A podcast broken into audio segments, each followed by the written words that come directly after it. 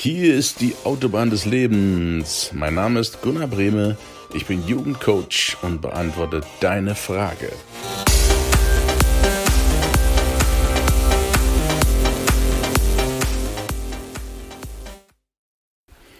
Guten Morgen. Frage von heute. Wie weit soll ich vorausplanen? Eine sehr berechtigte Frage. Du solltest nicht zu eng planen, du solltest auch nicht zu groß planen. Ich halte unter den aktuellen Gesichtspunkten einen Plan für fünf Jahre für angemessen aktuell.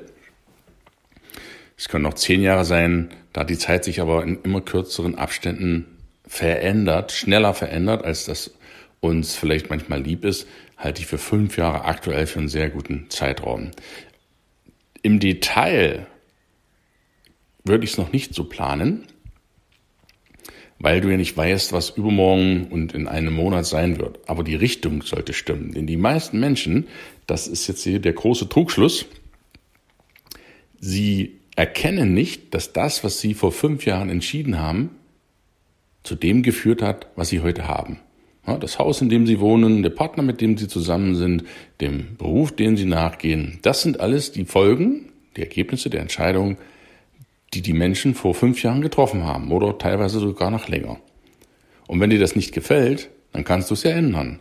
Das heißt, du setzt deinen Fokus darauf für die nächsten fünf Jahre, in welcher Tätigkeit wirst du, möchtest du gerne arbeiten, welcher Tätigkeit möchtest du nachgehen, in welchem Haus willst du wohnen von mir aus und mit welchem Partner möchtest du dich umgeben, mit welchen Freunden. Das kannst du sehr wohl festlegen. Wie das im Detail aussieht, spielt jetzt erstmal keine Rolle. Das Wie ist jetzt nicht so entscheidend. Das Wann willst du es haben und definieren, welchen Beruf, welchen Partner, welches Haus, welches Auto von mir aus. Das kannst du sehr wohl festlegen. Daher, wie weit sollst du vorausplanen? Auf jeden Fall im Fünf-Jahres-Rhythmus. Und dann legst du fest, als erstes, wer willst du in fünf Jahren sein? Das zweite ist, was willst du in fünf Jahren tun? Wie soll dein Tag aussehen? Und das dritte, das kommt an dritter Stelle, nicht an erster, was willst du denn alles haben in drei Jahren oder in fünf Jahren? Wenn du dich darauf fokussierst, dann warten wir mal ab, 2026, rückblicken, was du dann alles hast. Hm?